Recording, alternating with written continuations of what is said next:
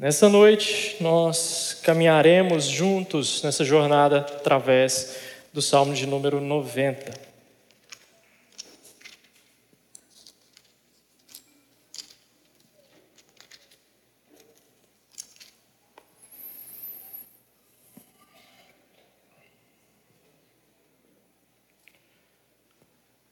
Diz assim a palavra de Deus, oração de Moisés, homem de Deus. Senhor, tu tens sido o nosso refúgio de geração em geração. Antes que os montes nascessem e tu formasses a terra e o mundo, de eternidade a eternidade, tu és Deus. Tu reduzes o ser humano ao pó e dizes: Voltem ao pó, filho dos homens. Pois mil anos aos teus olhos são como o dia de ontem que se foi e como a vigília da noite. Tu os arrastas na torrente, são como um sono. São como a relva que floresce de madrugada e de madrugada vicege e floresce, à tarde murcha e seca. Pois somos consumidos pela tua ira e pelo teu furor, conturbados. Puseste as nossas iniquidades diante de ti, sobre a luz do teu rosto, os nossos pecados ocultos. Pois todos os nossos dias se passam na tua ira. Acabam-se os nossos anos com um breve pensamento. Os dias da nossa vida sobem a 70 anos, ou em havendo vigor, a 80. Nesse caso, o melhor deles é canseira e enfado, porque tudo passa rapidamente e nós voamos. Quem conhece o poder da tua ira? E a tua cólera, segundo o temor que te é devido? Ensina-nos a contar os nossos dias para que alcancemos coração sábio. Volta-te, Senhor. Até quando estarás indignado? Tem compaixão dos teus servos. Sacia-nos de manhã com a tua bondade, para que cantemos de júbilo e nos alegremos todos os nossos dias. Alegra-nos por tantos dias quanto nos tem afligido, por tantos anos quanto suportamos a adversidade. Aos teus servos apareçam as tuas obras e a seus filhos a tua glória. Seja sobre nós a graça do Senhor nosso Deus. Confirma sobre nós as obras das nossas mãos. Sim, confirma a obra das nossas mãos. Vamos orar mais uma vez. Pai querido, Deus de amor, nós te agradecemos pela tua palavra, que fala aos nossos corações, que nos transforma, que não nos deixa inertes. Porque aprove ao Senhor que na tua palavra, no teu agir, no Espírito Santo, os nossos corações fossem transformados e caminhássemos de santidade em santidade até a estatura do varal perfeito. Que a tua palavra fale aos nossos corações nessa noite. Nós oramos em nome de Jesus. Amém. Uma das maiores invenções da humanidade, sem sombra de dúvidas, é a bússola, depois da escova de dentes. A bússola, os irmãos bem sabem, infelizmente as novas gerações muitas vezes não têm contato, não sabem o que é, é aquele objetozinho, ora mais amador, ora mais profissional, depende do uso, que aponta para o norte. Eu quero fazer um gancho entre a bússola e os salmos. Guarde isso por enquanto. Data-se que a, o instrumento da bússola foi construído nos seus protótipos lá no século I, pelos chineses, que usavam uma colher de ferro magnetizado num grande prato retangular que representava a terra, e então dali se achava o norte. E a bússola é uma das maiores invenções da humanidade, porque possibilitou inúmeras descobertas, tanto nas navegações marítimas, quanto no desbravamento em terra, e também ajudando e auxiliando outras áreas do conhecimento humano. Essa bússola avançou, se modernizou, e já ali para o século XIV, XV, ganhou esse formato que a gente está mais acostumado, os mais velhos principalmente, onde nós temos a rosa dos ventos apontando norte, sul, leste, oeste. uma grande invenção da humanidade. Os salmos são como bússola. Os salmos apontam para o norte o nosso coração. Os salmos nos mostram a nossa localização interior, nos mostram para onde nós vamos e calibram o nosso coração. Porque bússola descalibrada é uma canseira.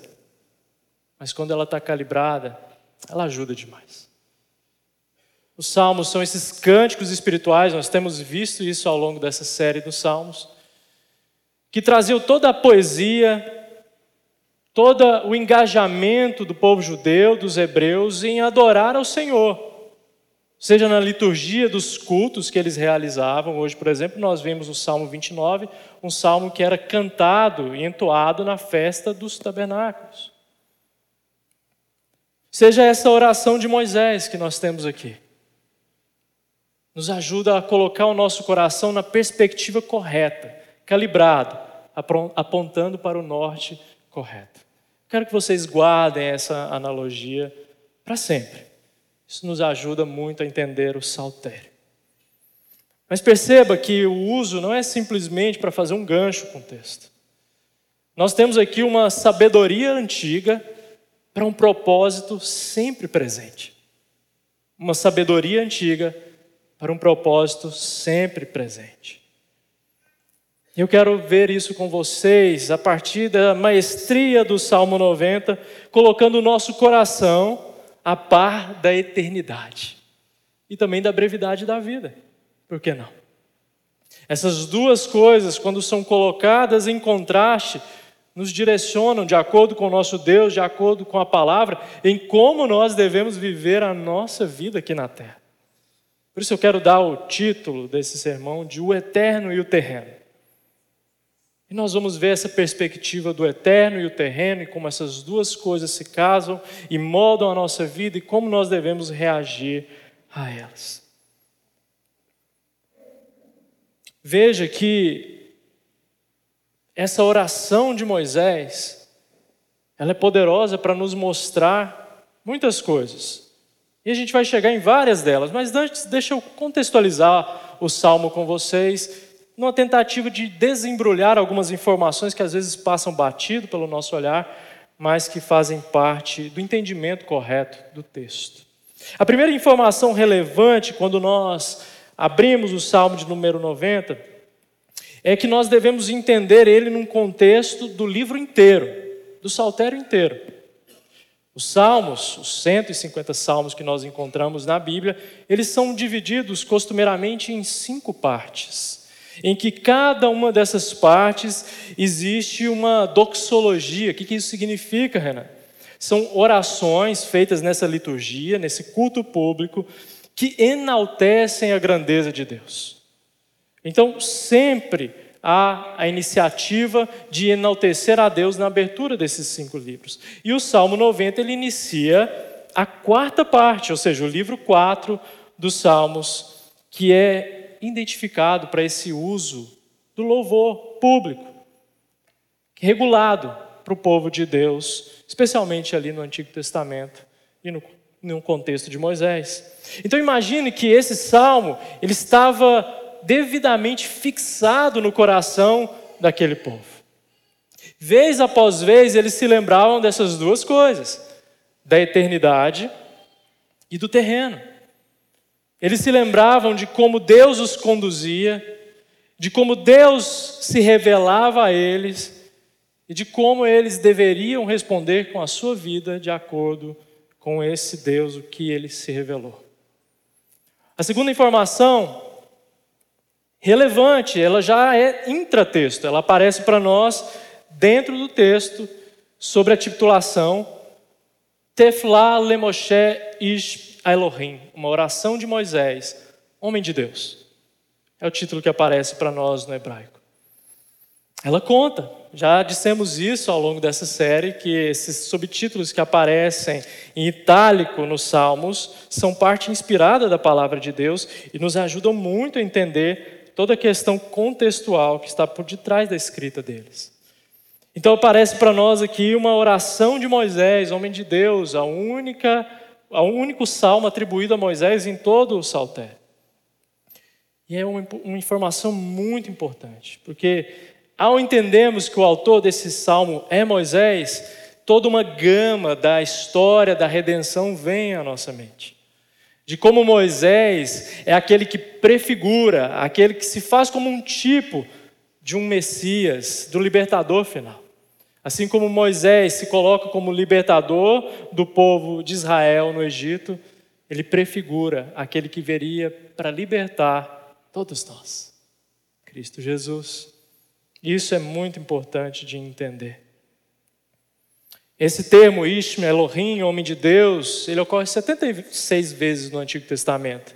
E sempre está ligado à figura de um profeta, Samuel, Elias, Eliseu, mas mais frequentemente a figura de Moisés, especialmente a partir da sua morte, que é narrada em Deuteronômio capítulo 33, no verso 1.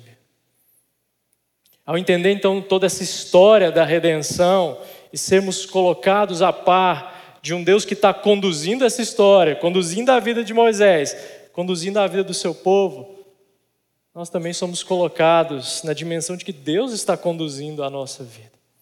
Aquele mesmo Moisés, que foi criado como egípcio, foi criado no palácio, mas quando adulto não quis se identificar como egípcio, porque ele se identificou com o povo de Deus, na adoração ao único e verdadeiro Deus e não aos deuses do Egito, não à cultura do Egito.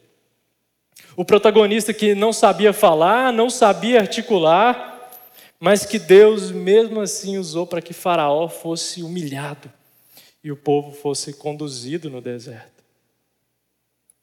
Essa rica história redentiva nos faz identificar Moisés como alguém em diálogo com Deus, um verdadeiro homem de Deus. Esse é nosso alvo, essa é a nossa meta, esse é o nosso objetivo. Vivemos em diálogo com o nosso Deus, vivemos como verdadeiros homens e mulheres de Deus.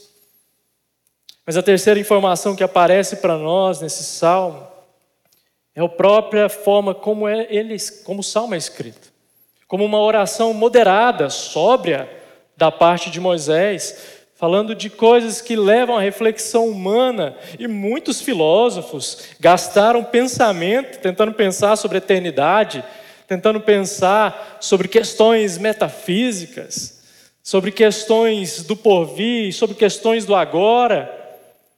Moisés nos conduz, como palavra inspirada de Deus, a entender essas questões.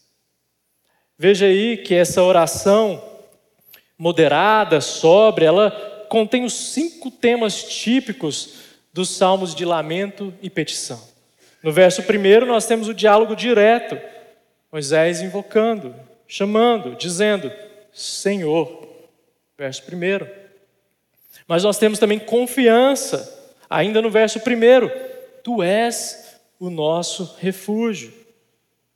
Temos o próprio lamento pela severa disciplina de Deus, a humanidade e a nação de Israel pecadora. Versos de 3 a 10 tratam disso.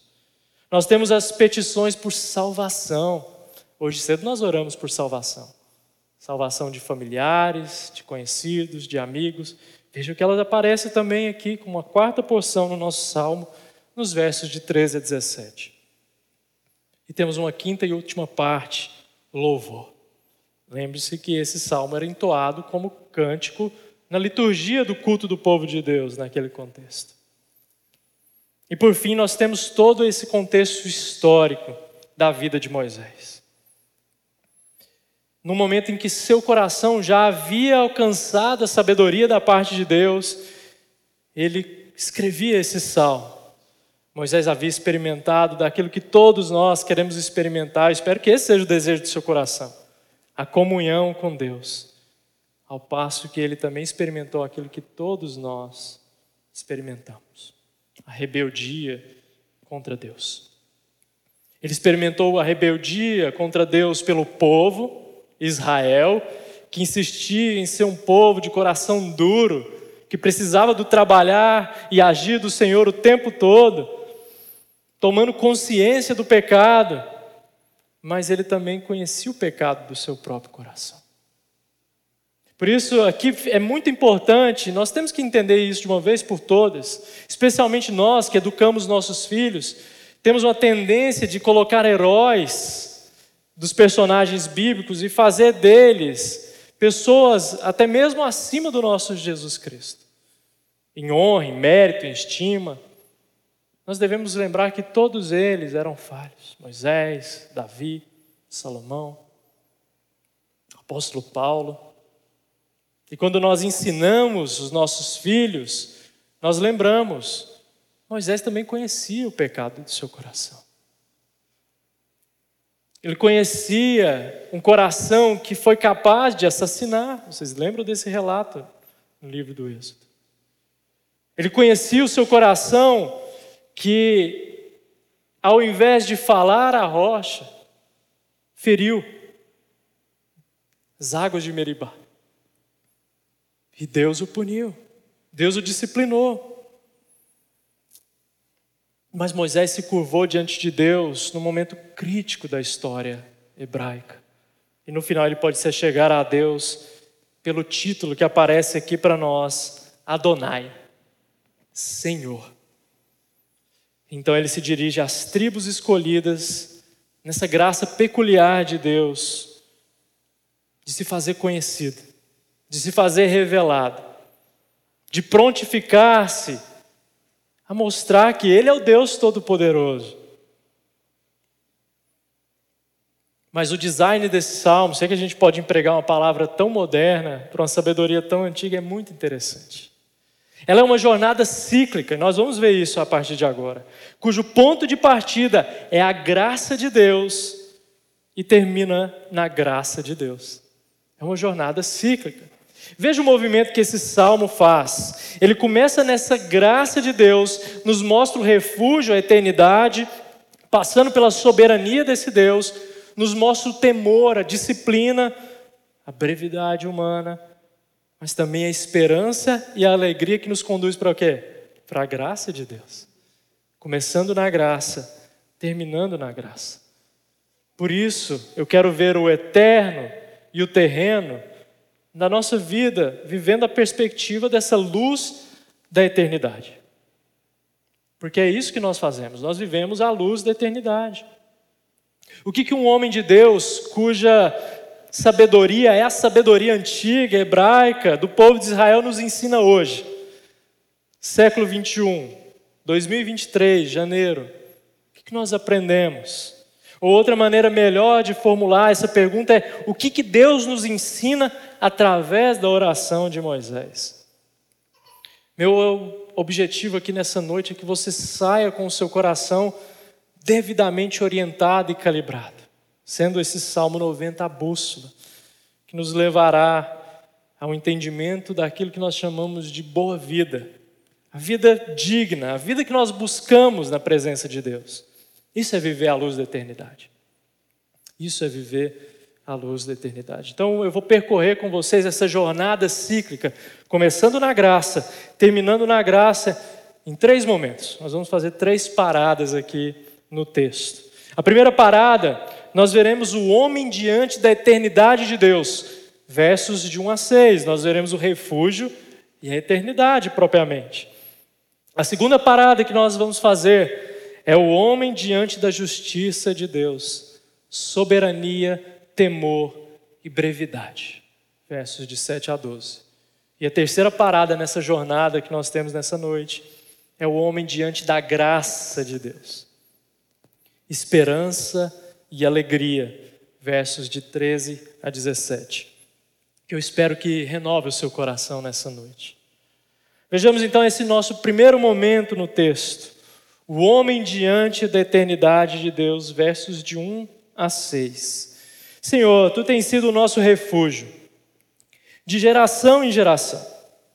Antes que os montes nascessem, tu formasses a terra e o mundo, de eternidade em eternidade tu és Deus. Tu reduzes o ser humano ao pó e dizes: Voltem ao pó, filhos dos homens.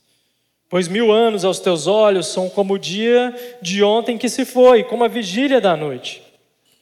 Tu os arrastas na torrente, são como um sono, são como a relva que floresce de madrugada, de madrugada viceja e floresce, à tarde murcha e seca. Ponto de partida aqui do Salmo, a partir do verso primeiro, é essa graça peculiar que eu lhes disse, de um povo que tem um Deus. Esse povo tem um Deus. Esse Deus é o único e verdadeiro Deus. Sabendo que esse é o Deus único e verdadeiro, nós somos continuidade desse povo que adorava esse único e verdadeiro Deus. O que isso significa? Qual que é a grande questão então? Que Deus continua sendo o nosso refúgio. Deus continua sendo o refúgio do seu povo, de geração em geração. De geração em geração. Deus continua sendo o nosso alicerce, a nossa morada forte, o nosso lugar de descanso. O versículo primeiro contempla esse auxílio de Deus nas gerações passadas de Israel, ao passo que se dá também cumprimento de promessa e continuidade que nos alcança, de geração em geração, como famílias que foram prometidas a Abraão. Nós, hoje, 2023, continuamos a contemplar o auxílio de Deus como nosso refúgio. Isso é muito precioso, meus irmãos. Isso é muito precioso. Porque ao saber que Deus é o seu refúgio, a sua vida ela toma uma nova perspectiva. Não tem como. Os problemas, por maiores que sejam, por mais difíceis de lidar, eles parecem pequenos diante de um Deus que é refúgio, que é fortaleza, que é morada forte e que é auxílio constante. Por mais que sejamos tratados na vida através desses problemas, nós temos uma promessa de eternidade. Nós temos uma promessa que esse refúgio não se encerra aqui nesse tempo presente que nós vivemos a nossa vida, mas é um refúgio que continua para todo sempre. E do qual naquele dia glorioso, especial, em que estaremos reunidos como irmãos, como igreja universal, nós estaremos cantando diante do nosso Deus. O Senhor é o nosso refúgio.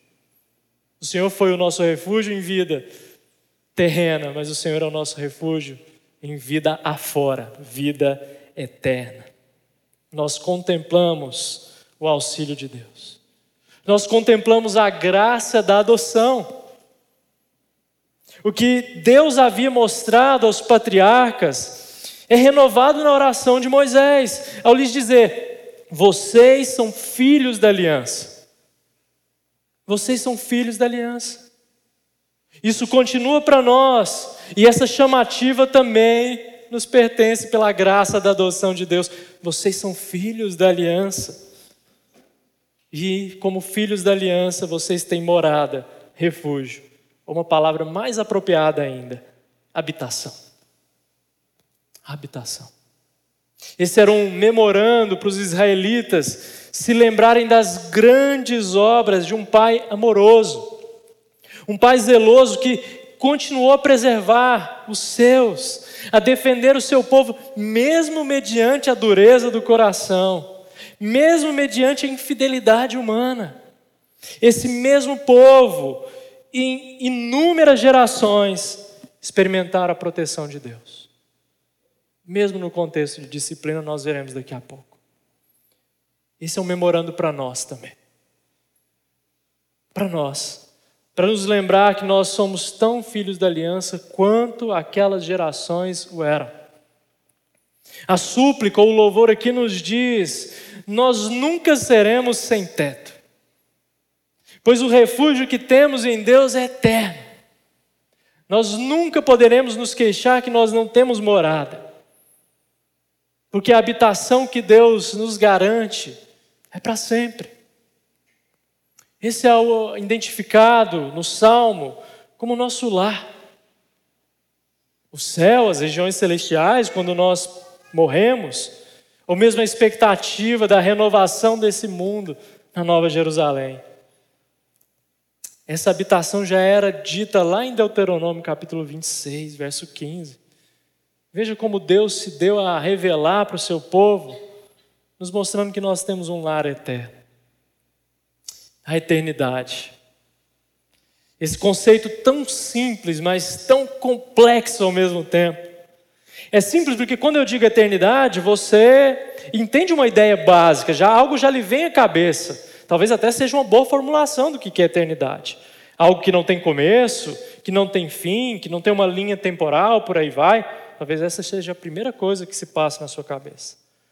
Mas se eu te pedir para pensar sobre a eternidade, provavelmente você se verá encurralado. Isso por causa da sua própria finitude. Por causa da nossa pequenez. Nós não conseguimos pensar muito tempo em eternidade. Você já tentou? Já tentou pensar em algo que não tem começo, não tem fim? Já pensou na nossa vida eterna com Deus, algo que não vai acabar?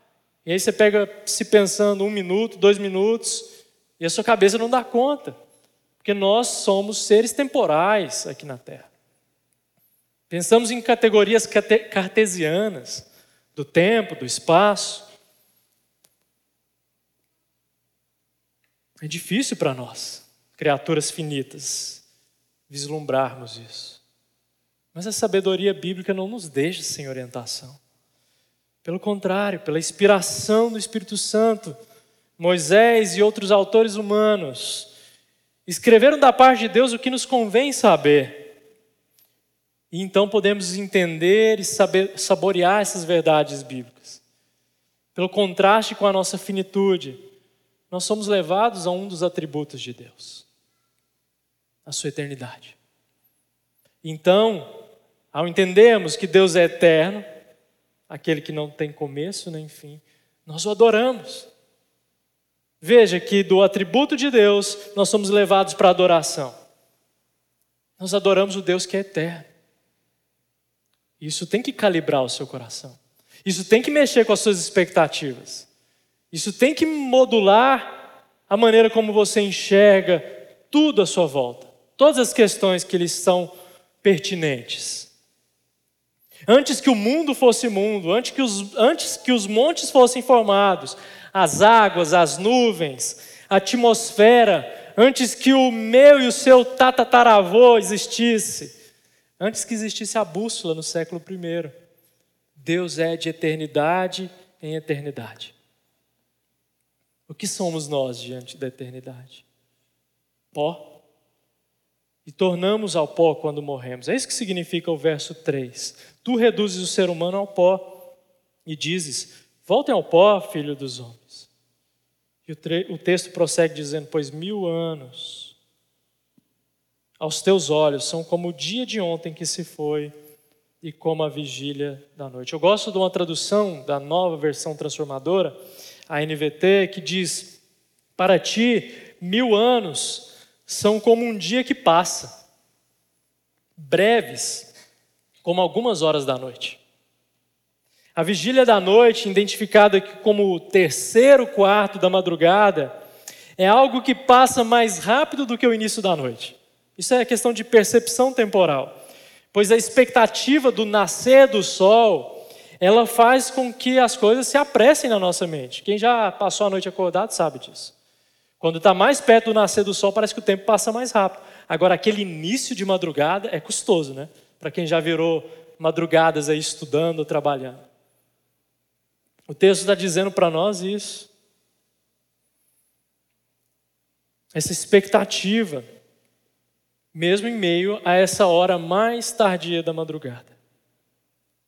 O versículo 4 e os seguintes aqui, 5 e 6, colocam a eternidade de Deus nesse contraste com a nossa questão do terreno, com o nosso próprio tempo de vida, a nossa deficiência enquanto criaturas temporais. Os versos 5 e 6 nos mostram e comparam-nos à relva, o gramado que vai brotar de madrugada, mas que vai murchar e que se renova. É um ciclo né, que está acontecendo aqui esse contraste do movimento que nos parece perpétuo, de murchar, de ser renovado, de morte, de vida, a qual a, a humanidade parece caminhar em ciclos. Essa é a grande questão para o autor de Eclesiastes. Ele vê esses ciclos acontecendo e acontecendo, a eternidade e o terreno, e ele percebe que o ânimo espiritual, o ânimo para com a vida, muitas vezes se esvai. Mas nós somos colocados diante dessa perspectiva pelo Salmo 90. Deus é enorme nos seus atributos, no seu poderio. O ensinamento do verso aqui de Moisés é para que todo o orgulho humano seja quebrado. Nós somos finitos. Nós não podemos viver a vida como se nós fôssemos viver para sempre. Essa é uma máxima da juventude, né? Principalmente há décadas passadas de aproveitar a vida ao máximo e esquecer de que nós somos finitos. Que nós podemos dizer a Deus em matéria de conhecimento e de causa? O que nós podemos dizer ao nosso Criador? O apóstolo Pedro, em 2 Pedro, capítulo 3, verso 8, faz uso desse verso 4 aqui do Salmo 90 para falar das intervenções de Deus no mundo e do tempo certo delas. O tempo passa, mil anos aos teus olhos, o dia, a noite, a madrugada. O Senhor continua agindo. O Senhor continua agindo no seu tempo certo. E isso também tem que calibrar o seu coração nessa noite. Porque muitas vezes a sua luta contra Deus é para que as coisas aconteçam no seu tempo, para que as coisas aconteçam na sua vontade, no seu modo, na sua perspectiva de eu quero agora e tem que ser agora. E Deus diz: calma lá, meu filho. O tempo está nas minhas mãos. E eu faço de acordo com o meu tempo. Tempo de Deus. Isso ajuda-nos, sobremaneira, a entender a nossa vida, a nossa brevidade e a nossa finitude. Nosso orgulho é desmantelado. O que para nós parece muito tempo, para Deus não é nada. Pense nisso. Enquanto eu e você cultuamos a Deus nessa noite, Deus está orquestrando, Deus está administrando a história, mundo afora. Eu sei que os acontecimentos à nossa volta colocam temor no nosso coração. Não tem como ser de outra maneira, nós vivemos no mundo. Nós olhamos para as coisas e nos aterrorizamos, chegamos a questionar no nosso coração, no nosso íntimo. Meu querido, minha querida, deixa a palavra de Deus tranquilizar o seu coração nessa noite. Apesar dos acontecimentos na nossa nação, mundo afora, guerras, calamidades e tudo que está descrito nas Escrituras, Deus continua orquestrando a história. Que isso tranquilize o seu coração, que isso calibre a bússola do seu coração. Deus é poderoso, de forma que essas categorias que nós temos, passado, presente e futuro, não são para Ele um fator limitante. Meu ponto de partida foi lá em 1993. O seu, não sei. Mas o meu e o seu ponto de partida são nada diante da eternidade são nada diante de um Deus que não está preso ao tempo. Enxergar então um dia como mil anos é o jeito didático aqui que Moisés nos fala desse Deus que está fora do tempo, por não ser uma criatura, mas ele mesmo ser o Criador, por ele mesmo enxergar a história na palma das suas mãos. Nós vivemos 70, 80 anos, quando muito, mas o que é isso diante da história do mundo, da humanidade, do controle de Deus? Hoje nós estamos numa determinada perspectiva de vida, numa situação, mas amanhã podemos estar numa completamente diferente. Como que você vai reagir a essa situação se você não entender verdadeiramente o refúgio que você tem em Deus, de que Ele é eterno? Isso precisa ficar muito claro no seu coração. Eu e você somos sujeitos à mudança, como essa relva que floresce, que murcha, que renova, vida e morte. Mas Deus não muda. Deus não muda. Isso é graça. A imutabilidade de Deus, com a sua eternidade, nos faz entender que nós podemos confiar nele. Ele é o mesmo de ontem, de hoje e de amanhã. Ele não muda. A eternidade de Deus também nos coloca a par da urgência de certas coisas que não podem ser ignoradas. A justiça de Deus e o modo como ele lida com o pecado não podem ficar de fora do nosso pensamento, não podem ser ignorados. Isso nos leva à segunda parada aqui na nossa trajetória. O homem diante da justiça de Deus, versos 7 a 12. Soberania, temor e a brevidade humana. A sabedoria antiga das Escrituras nos diz em alto e bom som: Eis que o temor do Senhor é a sabedoria. Jó capítulo 28. O temor do Senhor é límpido e permanece para sempre. Salmo 19, nós lemos na liturgia dessa noite. O temor do Senhor é o princípio da sabedoria. Salmo 111. O temor do Senhor é o princípio do saber, do conhecer. Provérbios capítulo 1 do refúgio da eternidade, nós caminhamos para a ira de Deus, a sua santa justiça. E a ira de Deus nos coloca o devido entendimento de como essa soberania age sobre o mundo, do temor que eu e você devemos nutrir, da disciplina que é fruto da sua correção, e também nos coloca mais uma vez no entendimento da nossa brevidade, da nossa finitude.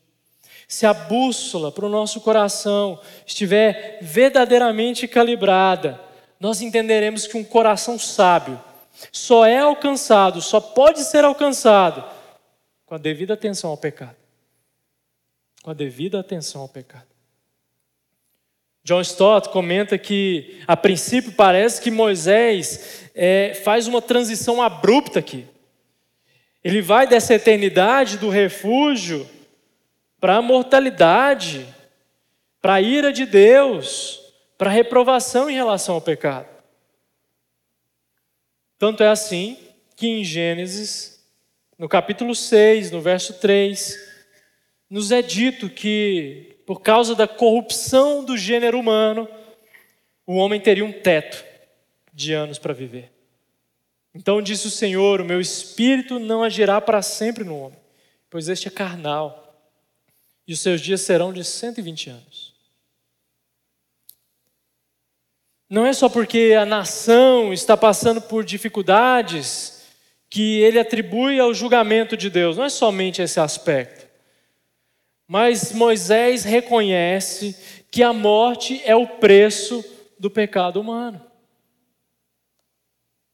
Mas da árvore do conhecimento, do bem e do mal não comerás, porque no dia que dela comeres, certamente morrerás.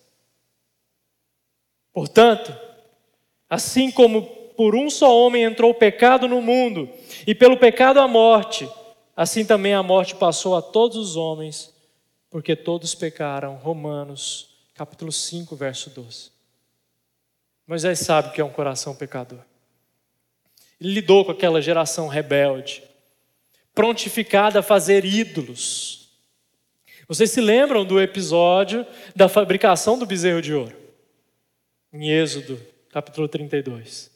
Quando o povo suscitou a Arão que fizesse ídolos palpáveis, pois não aguentava esperar Moisés descer do Monte Sinai. Ou então, quando o povo murmurava no deserto, dizendo que no tempo do Egito é que era bom, que tinham carne à vontade e que não passavam fome. Então Deus manda o maná e codornizes, mas o povo continuava com o coração duro a reclamar. E o próprio Moisés experimenta do pecado do seu coração. Justiça de Deus e a sua soberania como supremo regulador do universo é posta nos versos de 7 a 11. Aqui a nossa brevidade e a nossa urgência deve ser de considerar o nosso caminho diante de Deus de uma forma urgente, acentuada. A maneira pela qual nós estamos vivendo, meu irmão e minha irmã, isso é muito sério. Muito sério. Como você tem vivido a sua vida diante de Deus? Como você tem vivido essa busca que deve ser diária, contínua, zelosa, fervorosa em relação ao, ao Criador? Ou será que você tem vivido um cristianismo soft? Cristianismo leve? Um cristianismo que está tudo bem, deixa, me deixa com os meus pecados de estimação. Me deixa com as minhas fontes de prazer que não são o Senhor. Há um realismo aqui muito sóbrio, como diria John Stott, nas palavras de Moisés. Todo ser humano está destinado a morrer. E a nossa vida, ela se passa nesse julgamento de Deus. A não ser que encontremos misericórdia. A não ser que encontremos misericórdia. A consciência dos nossos pecados diante de Deus é algo fundamental, primordial na nossa caminhada. É pela consciência primária que o Espírito Santo coloca em nós, que nos mostra que nós somos todos pecadores. E pecamos juntos com o nosso representante primeiro, Adão. Então nós somos habilitados a compreender pela fé, esta mesma aplicada pelo Espírito Santo, de que Deus é quem nos tira de um estado de corrupção, de um estado de condenação. Entenda, meu querido e minha querida que me escuta essa noite, não nutrir o devido temor diante de Deus é abraçar o inferno. É abraçar o inferno. É abraçar uma espécie de graça barata da qual não tem poder. Se você não coloca a sua vida diante de Deus em consideração os pecados, as suas falhas, transgressões, se você não liga, se você não se importa com isso, se você não se arrepende, se você não busca em confissão, preciso te dizer uma coisa muito séria e honesta essa noite. Você precisa reavaliar a sua vida diante de Deus. Você precisa reavaliar a sua fé ou aquilo que você diz proclamar. É isso que o Salmo 90 está nos ensinando. Talvez insista no fundo do nosso coração um resquício de uma teologia corrompida que diz que está tudo certo pecar, porque Deus resolveu na cruz. Glórias e aleluia. Parece uma sentença verdadeira, né? Quando a gente coloca assim, Deus resolveu na cruz. Especialmente essa segunda parte, que de fato está correta. Mas não está tudo bem pecar, de maneira alguma. O pecado não é um encontro marcado para um cristão genuíno. O pecado é mais um acidente, um desvio de rota, um percurso nessa jornada, nessa peregrinação, em que nós precisamos ser reconduzidos. Não é assim que a bússola faz? O GPS que você tem aí no seu celular? O temor que Moisés nutre, nos ensina, é que Deus não faz pouco caso do pecado. A gente precisa entender isso. Tanto é que o pecado se torna alvo da disciplina de Deus em nossas vidas. E a mão de Deus é uma mão forte demais para a gente pensar: ah, tá tudo bem, tropecei de novo. Que coisa, não? A mão de Deus é forte demais para a gente pensar dessa maneira. Mas sabe de uma coisa? Nossa apreciação da disciplina de Deus, ela também é muito vaga e distorcida. Nós associamos disciplina aos efeitos práticos de uma disciplina eclesiástica no meio da igreja, quando na verdade disciplina é algo que promove maior confiança em Deus. É pela disciplina de Deus que pode se, pode se manifestar de diversas formas e precisamos estar sensíveis e atentos, que nós sabemos que nós estamos numa fé verdadeira, não numa fé falsa. Uma fé falsa é sempre uma fé que te deixa confortável com seus pecados. Uma fé falsa é uma fé que te deixa confortável com seus pecados. O temor de Deus é genuíno no nosso coração se o pecado ele é levado a sério. Não é um moralismo aqui. Moisés não é um moralista, do tipo, fique atônico, paralisado. Não é isso, se você pecar. Não é isso que a Bíblia nos ensina. Filhinhos meus, estas coisas vos escrevo para que não pequeis. Se todavia alguém pecar, temos advogado junto ao Pai, Jesus Cristo, o justo. 1 João capítulo 2, verso 1. Nós temos um advogado junto ao Pai que nos reconciliou por uma obra gloriosa e nos deu um norte, nos deu uma direção, calibrou essa bússola do nosso coração. Por outro lado, se o pecado é uma rotina da qual nós nos alimentamos secretamente, não confessamos a Deus, não buscamos na palavra, na oração, na comunhão dos santos, é sim caso de repensar a nossa vida de fé, se é que existe fé. A justiça de Deus é posta com a nossa brevidade.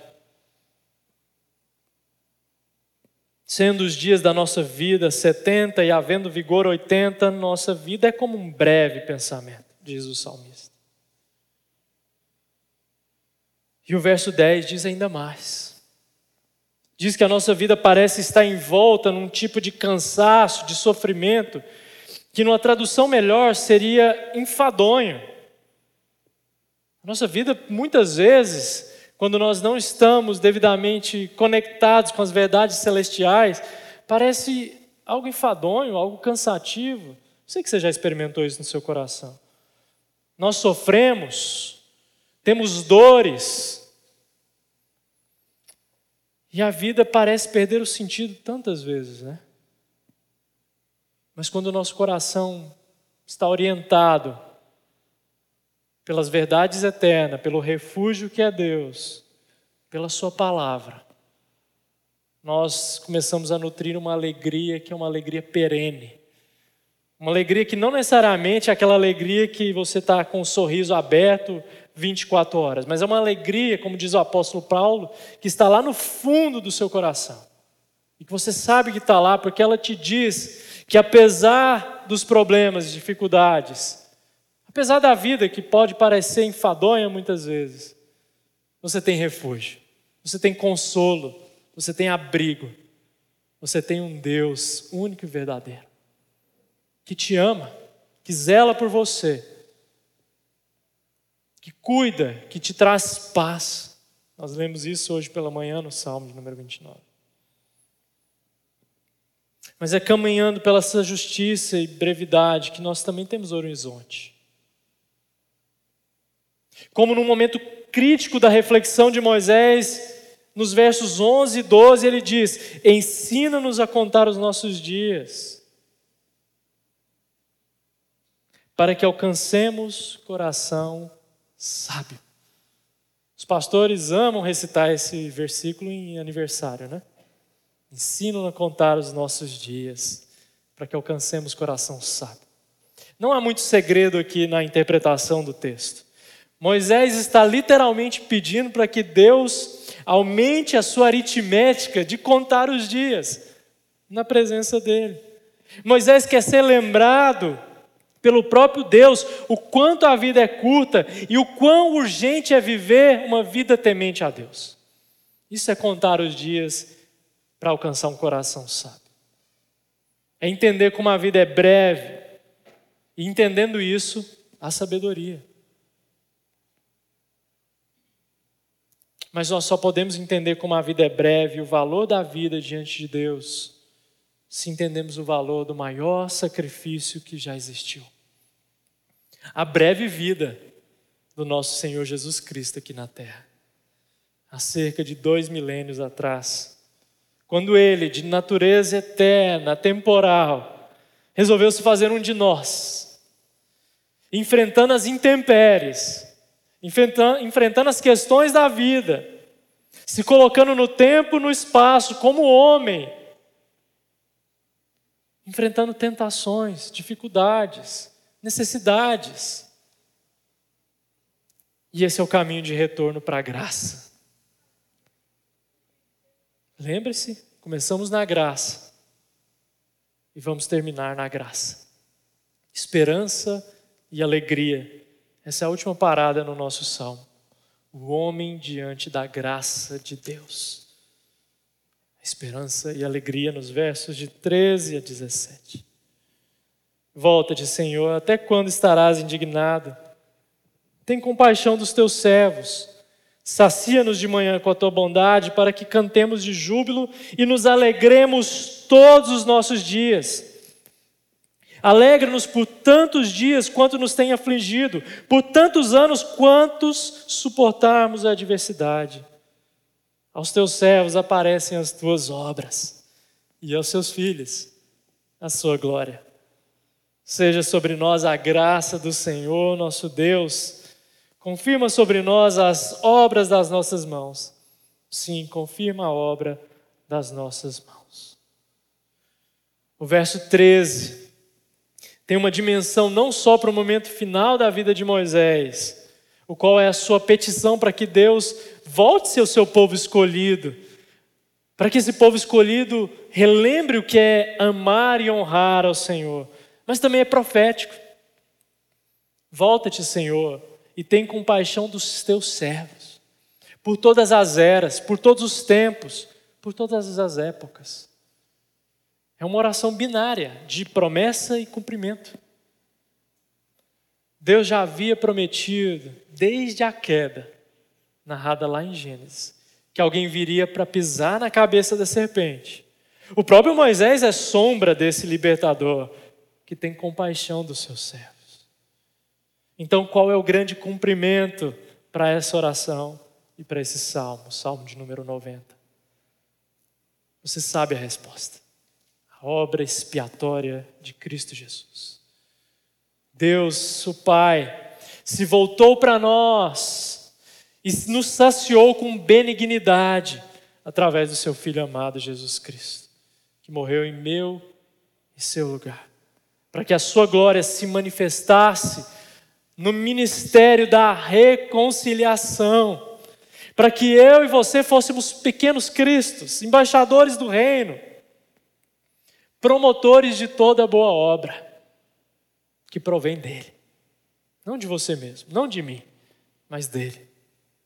A transação celestial que nos compra, nos tira do império das trevas, nos transporta para um reino de amor para o reino do Filho e que nos garante a paz, remissão de pecados, redenção, relacionamento.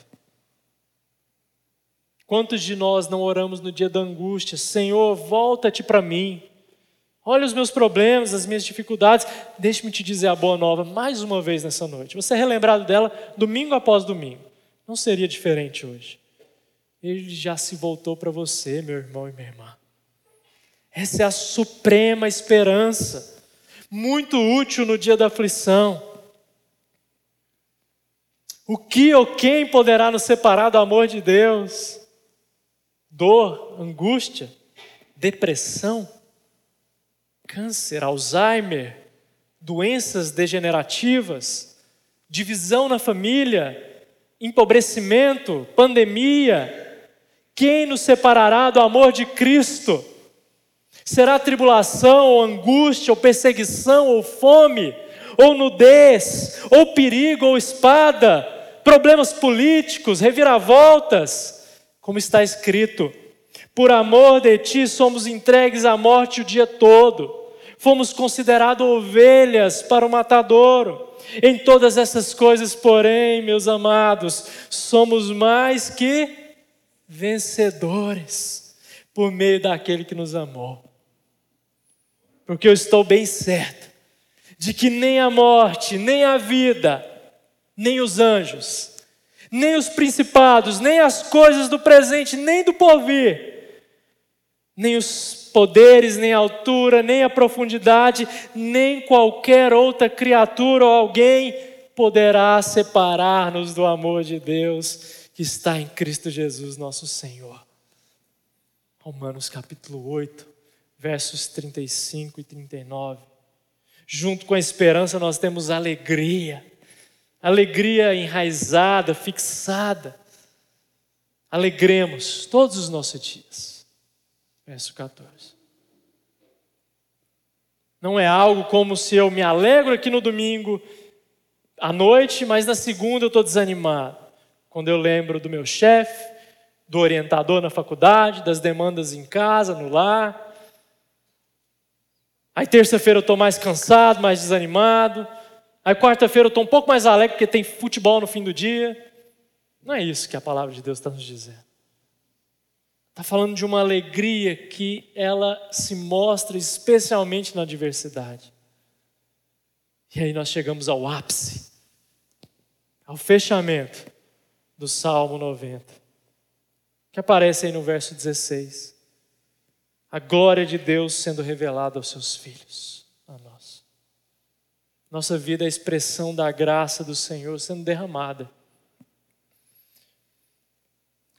Isso tem que mudar a sua vida. Isso tem que mudar o seu entendimento, o seu coração. O jeito que você entrou para o ano de 2023. Talvez atribulado, talvez tropeçando em tanta coisa que você quer realizar, fazer.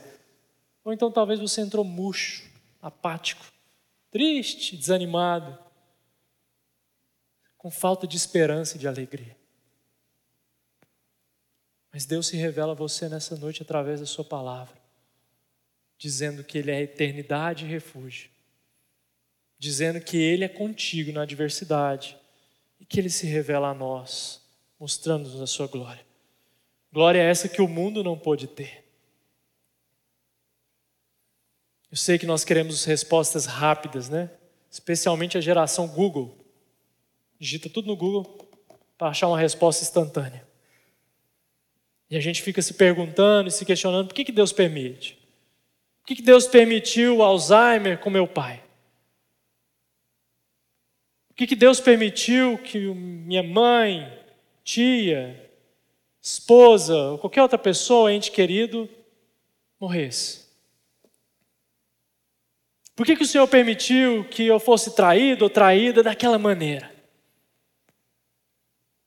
Nós somos chamados no Salmo 90 a essa confiança na bondade de Deus. Os dias são breves. Nós não sabemos quanto tempo de vida nós temos.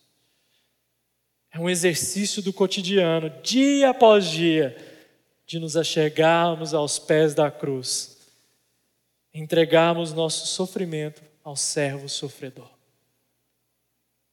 Nós somos aperfeiçoados e trabalhados por Ele. Nosso caráter é moldado por ninguém menos do que o Deus Criador do universo. Tem algo de mais precioso do que isso? Você poderia desejar algo mais precioso do que isso?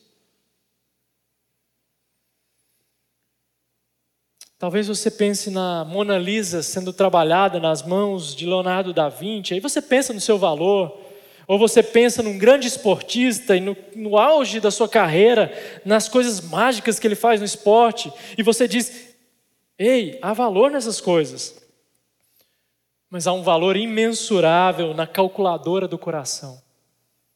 O Deus que intervém na história, entrando na história de pessoas comuns como eu e você. É disso que se trata a fundação do existir. E é disso que se trata a verdadeira força para viver uma vida de fé e confiança, sabendo que Deus é o Deus que intervém. Quero concluir o texto nessa noite com você, pensando em algumas rápidas aplicações. Mas antes de chegar nelas, meus irmãos, deixe-me dizer uma última coisa muito preciosa. A sua identidade precisa estar em Cristo e no que Cristo fez por nós. O seu coração, então, tem que apontar para a eternidade, numa existência de intimidade com Deus. Esse é o alvo. Você quer uma meta para 2023, uma resolução? Faça dessa sua meta. Intimidade com Deus, relacionamento. Eu quero ver três aplicações com vocês desse texto nessa noite e orarmos para encerrar. Uma das maneiras mais eficazes para o nosso coração ser treinado e discipulado e ser calibrado é louvar ao Senhor. Experimentar do refúgio e vislumbrar a eternidade com cânticos. Minha primeira aplicação para você é bem simples nessa noite. Eu quero que o desejo a você que o cântico a Deus na sua vida não seja só algo que acontece no domingo. Faça uma playlist de cânticos espirituais para você cantar durante a semana. Talvez você não tenha esse hábito ainda. Talvez você não usufrua dessa maneira, possibilidade, meio de graça, de cantar ao Senhor palavras que são da Escritura. Há testemunhos lindíssimos de homens e mulheres de Deus que foram sustentados pela palavra de Deus através de cânticos. Então, minha primeira aplicação é essa. Abra o bloco de notas do seu celular, faça uma lista de cânticos espirituais. Cante durante a semana, meu irmão, minha irmã. Cante na diversidade, na dificuldade. Pois esses cânticos fazem bem à alma e te apegam mais ao Senhor. E a segunda aplicação é pastoral. Confesse o seu pecado diante de Deus. Não deixe as coisas ocultas esperando uma fórmula mágica e que se resolvam. Confesse os seus pecados em contrição. E se há pecados ocultos e secretos, não existe, hesite em buscar ajuda pastoral, a liderança da igreja, o conselho, os irmãos. Irmãos queridos do seu convívio, não hesite, meu querido. Conforme a recomendação de Tiago, a cura ao confessar pecados. Deus perdoa. Mas não espere uma fórmula mágica ao nutrir o pecado no seu coração e abafá-lo e não confessar. Confesse os seus pecados. A igreja é isso, uma família que é suporte. Ah, mas vão me julgar. Todos nós somos pecadores. Ai de nós se não tivéssemos advogado diante do Pai. E a terceira aplicação é alegria. Você quer experimentar alegria na vida cristã? Você quer experimentar? Você saiu desse salmo nessa noite, dessa exposição, pensando, dizendo ao seu coração: Eu quero experimentar essa alegria que Moisés está dizendo. Sirva. Cerque-se, esteja cercado da vida comunitária da igreja em serviço na comunhão dos santos. Abra o seu coração e a sua agenda para ser instrumento nas mãos de Deus, servindo. Ah, mas eu não sei fazer nada. Mentira. Se fosse seu chefe te pedindo, eu tenho certeza que você daria um jeito. Sirva na igreja, meu irmão e minha irmã. As boas obras não nos justificam, mas elas certamente qualificam a natureza da nossa fé. E mais, as boas obras, quando feitas para Deus, são revertidas em alegria no nosso coração. A glória é dele. O que fica em nós é a alegria, alegria do Salvador. Não há um dilema ético aqui. É assim que Deus faz. Vamos orar mais uma vez. Pai querido, Deus de amor, nós te agradecemos te agradecemos porque o Senhor é bom o tempo todo. E o Senhor fala conosco através da oração de Moisés, há tantos milênios atrás, mas continua valendo para nós. O Senhor é refúgio, o Senhor é habitação, o Senhor é eterno. E essas coisas, esses atributos, essas verdades, calibram o nosso coração. Senhor, como eu orei hoje de manhã junto a essa igreja amada. Se há ainda planos, sonhos, projetos que não foram entregues ao Senhor, se há coisas que nós queremos guardar para nós mesmos e não queremos colocar o Senhor a par ou na direção, perdoa-nos, Senhor. Quebra o nosso coração, assim como o Senhor nos diz no Salmo 90 para que qualquer orgulho que resida em nós se esvaia.